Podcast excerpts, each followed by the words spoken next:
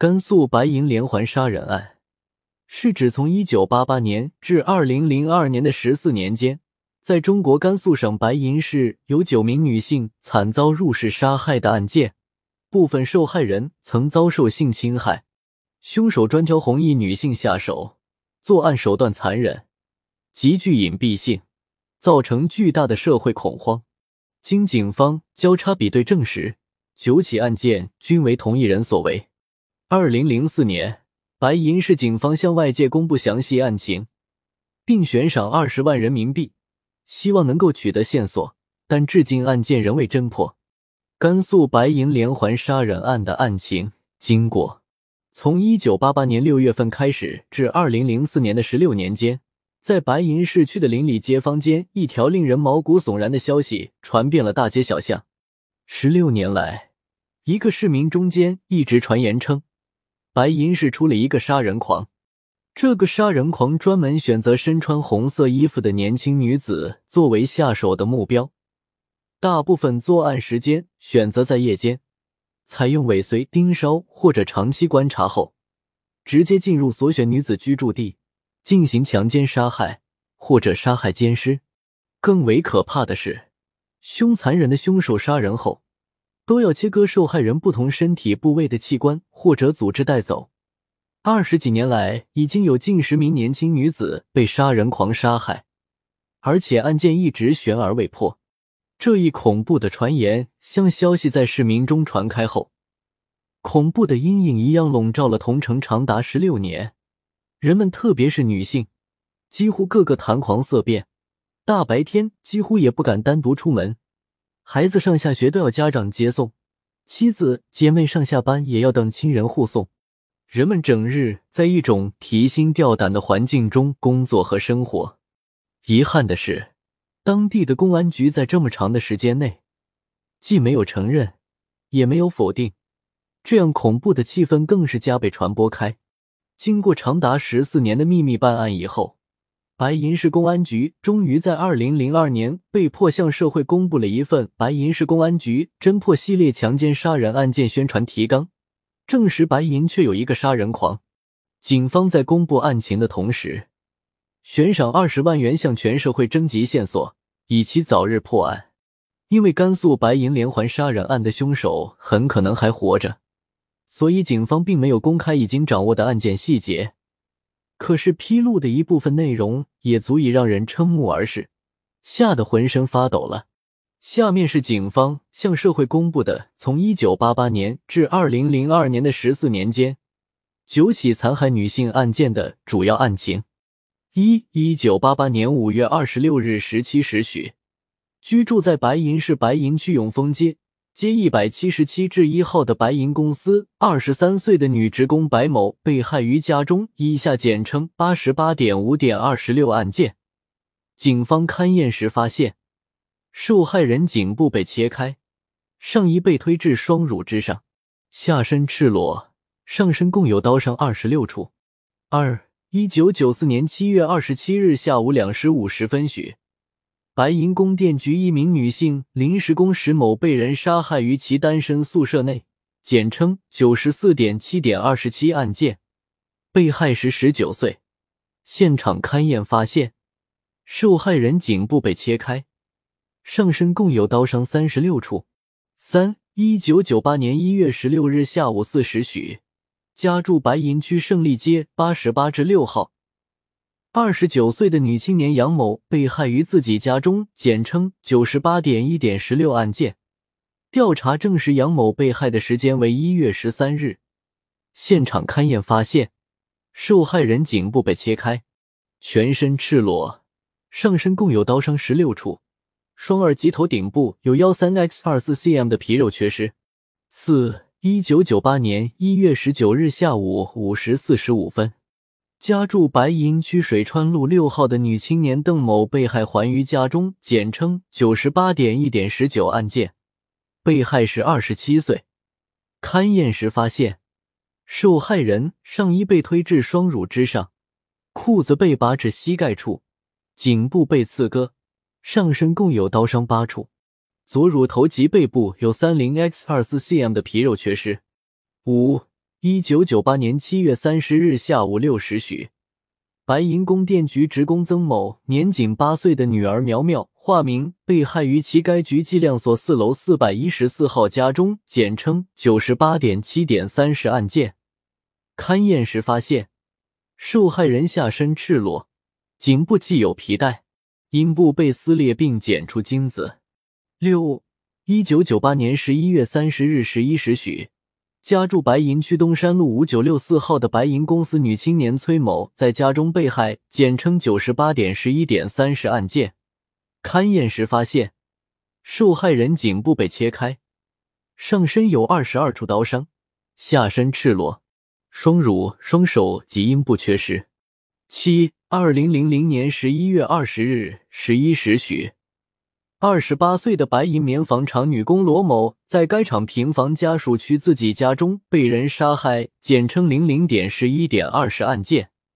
勘验时发现，受害人颈部被切开，裤子被扒至膝盖处，双手缺失。八二零零一年五月二十二日九时许。家住白银区水川路二十八幺幺二号的白银区妇幼保健站二十八岁的女护士张某在家中被害，简称零一点五点二十二案件。勘验时发现，受害人颈部等处有锐器伤十六处，并遭强奸。九二零零二年二月九日下午一时许。住在白银区陶乐春宾馆的三楼长包房客户朱某，在自己的客房中被害，简称零二点二点零九案件。被害时二十五岁。勘验时发现，受害人颈部被切开，上衣被推至双乳之上，下身赤裸，遭到强奸。警方经过技术勘查鉴定，表明以上九起案件系一人所为。甘肃白银连环杀人案引起了白银市有关部门的高度重视，并成立了专案组对案件进行侦破。经过对九起惨案的综合分析，技术人员、专案专家反复认真的对现场所留痕迹物证和作案手段进行比较，并上报省公安厅公安部物证鉴定中心进行复核鉴定后确认。第一起八十八点五点二十六，第二起九十四点七点二十七，第五起九十八点七点三十，第六起九十八点十一点三十，第八起零一点五点二十二案件现场所提取的各枚指纹交叉认定同一。第五起九十八点七点三十，第八起零一点五点二十二，第九起零二点二点零九案件受害人阴道内提取的分泌物及相关精斑检材的 DNA 认定同一。第三起九十八点一点十六，第四起九十八点一点十九，第七起零零点十一点二十案件的作案手段与上述案件相同，所以专案组经过仔细研究分析后，将以上九起残害女性的案件并案侦查，并定性为性变态杀人案件。甘肃白银连环杀人案的疑点：甘肃白银连环杀人案的凶手主要目的是为了强奸。杀人灭口只是一个手段而已，凶手杀人以后还将其中一部分器官取走。接下来看看该案件的几大特点：一、甘肃白银连环杀人案是标准的连环杀人案，凶手在十四年内连续作案九起，杀死九人，期间并没有任何间断，仅仅是在二零零二年后没有作案。一般认为没有作案，很有可能是凶手生老病死，或者被公安机关因为其他案件抓捕，或者因为警方向社会公开案情以后非常惊恐。但基本上，凶手并非主观上不愿意继续作案，只是各种因素导致他无法作案。一般认为，凶手第一次作案年龄在二十四岁以上到三十五岁之间，也就是说，凶手最早是六十年代出生的。现在还并不是老年人，换句话说，虽然凶手有十年时间没有作案，不代表他将来就不会作案，除非他死了、瘫痪了或者被判处了无期徒刑，不然只要他放出来，就很有可能继续作案。二，甘肃白银连环杀人案手段极为凶残，凶手手段极为凶残，九起案件中都和香港的玉叶屠夫一样。全部置受害人于死地，没有留一个活口。他杀人手段也极为凶残，在第一次攻击就采用割颈的方式将受害者的气管和动脉割断。其实单单是割喉，受害人就已经是必死无疑的。但这个凶手在割喉以后，仍然对受害人狂刺数刀到数十刀之多，最多居然刺了近四十刀。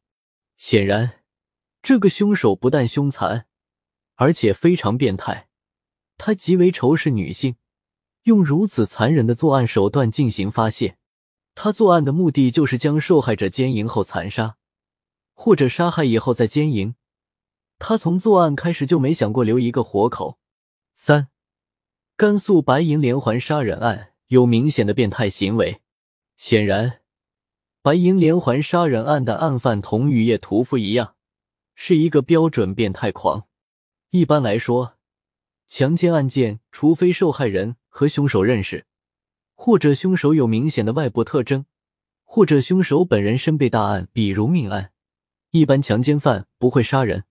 道理很简单，强奸在中国一般是坐牢五到十年左右，杀人则要枪毙或者无期徒刑，一轻一重。一般强奸犯都很清楚，但白银案件凶手的目前并非是单纯的强奸，而是杀人加上强奸。其中无论是否强奸成功，杀人都是先决条件。九起案件中的女性互相之间没有关联，也就是说，他们应该和凶手没有什么联系。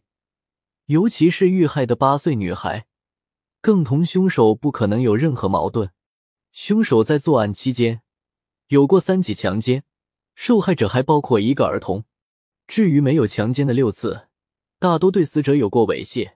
甚至一些明显的变态行为，其中四起案件中，凶手竟然同雨夜屠夫一样，残忍的将受害者部分器官组织割下带走，真是非常变态。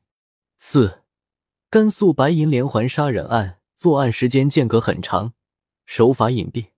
一般变态连环杀人案的间隔不会太长，这主要是因为凶手的变态心理让他自己很难支持太长时间。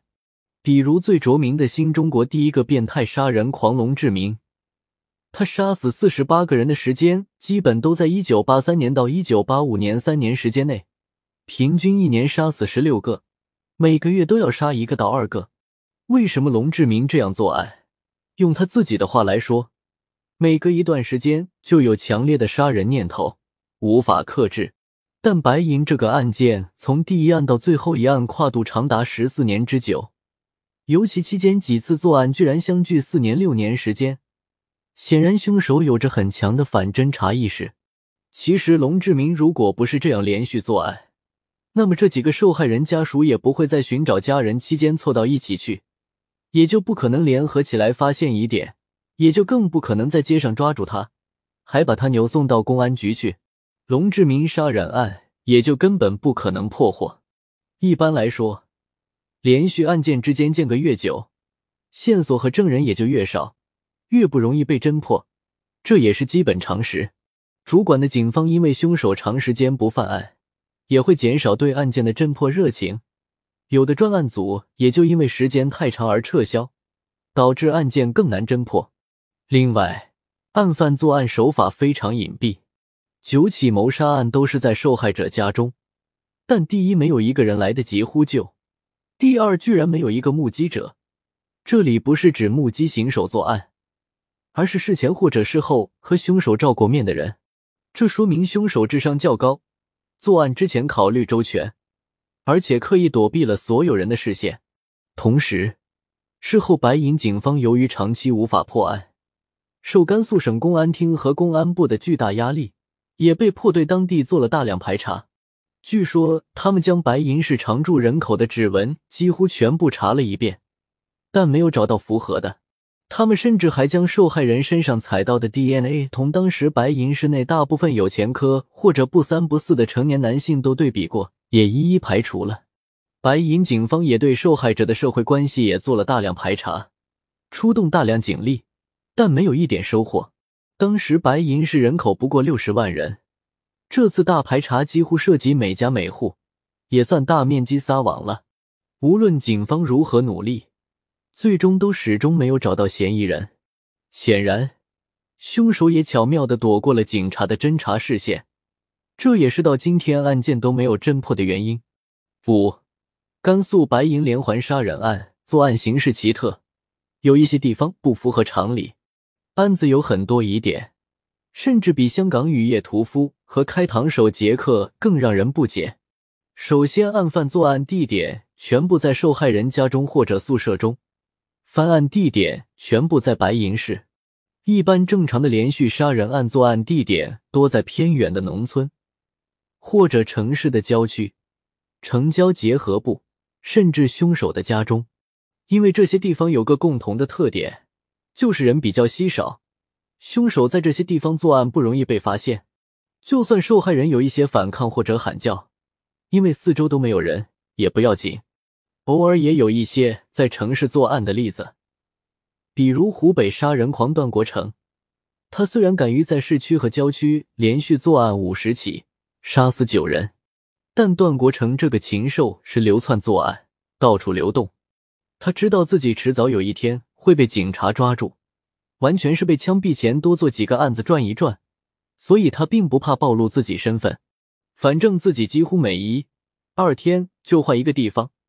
就算警察知道自己的样子，也不容易捉住他。就算捉住他，他杀了这么多人也够本了。最终，段国成被捕也是因为在城市作案太多，留下了太多线索，很快被捉住。一般来说，凶手极少有连续在城市作案这么多起的，而且还敢于入室作案。受害人的家里和宿舍都是居民区、公司宿舍、工厂宿舍之内。周围都有很多人居住，其实是并不适合作案的场所。在这种人口比较密集的地方，一旦入门不能立即杀死受害人，只要受害人一叫喊，就很容易被发现。显然，这是很反常的现象。其次，作案时间集中在周一到周五的大白天，也就是工作日，其中大部分案件居然在下班的时间点，这一点也很不寻常。一般这类案件基本都集中在晚上，因为这样比较隐蔽，夜色掩护也不容易让人发现。比如开膛手杰克作案，全部是在晚上。又一次，甚至一个警察看到他的背影，但因为夜色太黑，最终还是被他溜走了。而中国建国以后杀人最多的杀人狂魔杨新海，他连杀六十五人的作案全部在晚上，没有一起在白天。他通过夜色潜入别人家中，行凶以后迅速逃走。农村夜晚走野路的人很少，一般农民白天耕作很辛苦，晚上很早就睡觉，所以几乎没有人目击过杨新海。浙江杀人狂董文宇作案也全部在晚上，最后逃走时候也是因为天黑从楼上跌落受伤，才被捉住。甚至最早的杀人狂陕西龙志明作案地点虽然是在他自己的家中，但他杀人也全部在晚上。不过白银连环杀人案全部在白天，有四起居然是下班的时间点，也就是下午四点多到七点时候。这个时间点大家都在往家里赶，正是人来往人流最多的时候。选在这时候作案，不是极容易被别人发现吗？至于在周一到周五犯案也很奇怪，因为当时，尤其是一九九五年之前，老百姓休息并不多，很多人只有周日休息，所以平时往往一栋楼房留在家中的很少。那么案犯又是如何知道受害人就一定在家休息的呢？凶手自己为什么有充裕的时间在工作日作案呢？他自己不需要上班或者上学吗？再次。受害人也有很多奇怪的地方，九个受害人之间互相不认识，也就是说他们之前没有任何关联。显然，犯罪分子至少绝大部分是随机作案，而且这类案件既然是变态杀人案，但奇怪的是，只有三人被强奸，另外六人并没有被强奸。为什么不强奸所有受害者呢？更令人吃惊的是。杀人狂还割下了受害者部分器官，这又是为什么呢？有人说是吃人或者倒卖器官，这显然不可能，因为割走的主要是皮肉和女性性器官，并没有任何内脏器官。至于吃人，也不可能割这么点东西走。说恶心一点，人肉最多的地方应该是大腿，但受害者大腿都没有受伤的迹象。另外，凶手的作案时间间隔很有意思，从最初的一九八八年作案，等到六年之后才有第二次作战，然后又是四年后才有第三起案件。但从第四起案件开始，凶手在短短一年之间居然连续作案四起，这很不寻常。随后又是几乎一年作案一起，最终又在二零零二年作案突然停止，这都是一个个谜。最后，为什么受害者还有一个儿童？其他八名死者都是成年女性，基本都是十九岁以上的，年纪平均在二十五岁左右，最大的已经快三十岁。显然，这说明凶手对于很年轻的女孩。比如十六岁到二十岁的小女孩是根本没什么兴趣的，他对比较成熟的女人有兴趣，但为什么又要奸杀了一个年仅八岁的儿童呢？